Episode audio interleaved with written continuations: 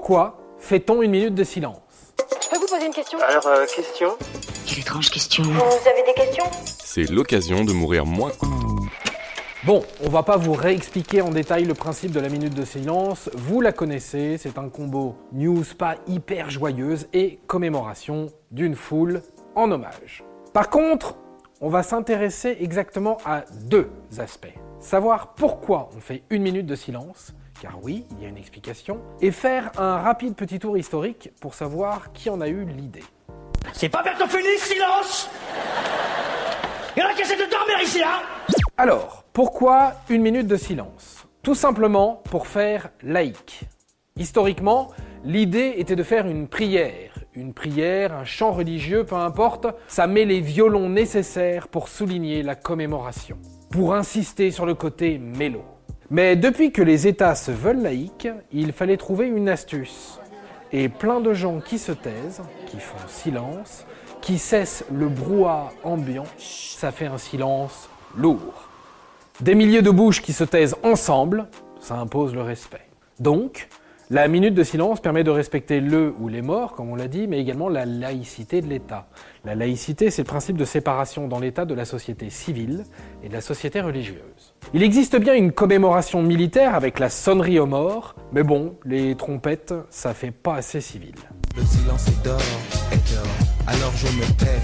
Alors, de quand ça date, la minute de silence? Et qui en a été le précurseur?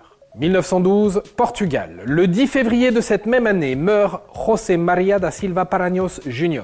Cet ancien ministre est l'un des premiers hommes politiques à avoir reconnu la République du Portugal. En effet, en 1910 démarre une révolution au Portugal qui renverse la monarchie en place. Le 13 février de cette même année, les sénateurs du Portugal interrompent leur séance en hommage à ce ministre. C'est une tradition.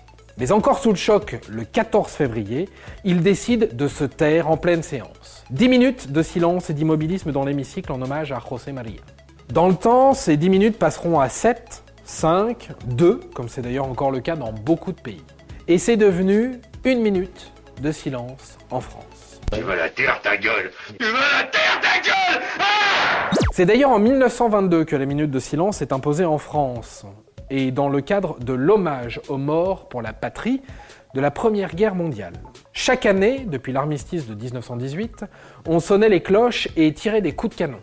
En 1919, les Anglais avaient préféré le silence au bruit. Et les Français, en 1922, ont préféré à leur tour ce type d'hommage. Et depuis 1922, cette commémoration a survécu.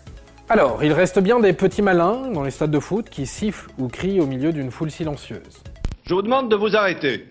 Ainsi, dans les stades, sur les dernières années, une technique pour couvrir les impertinents est d'applaudir là ou les personnes à qui l'on rend hommage. Donc, on se dit rendez-vous dans 98 ans pour savoir si cette technique d'applaudissement a supplanté ou pas la minute de silence. Et si je ne suis plus là dans 98 ans, ce qui serait assez probable, c'est que je serai mort. Donc taisez-vous une minute, je serai hyper touché de la délicate attention.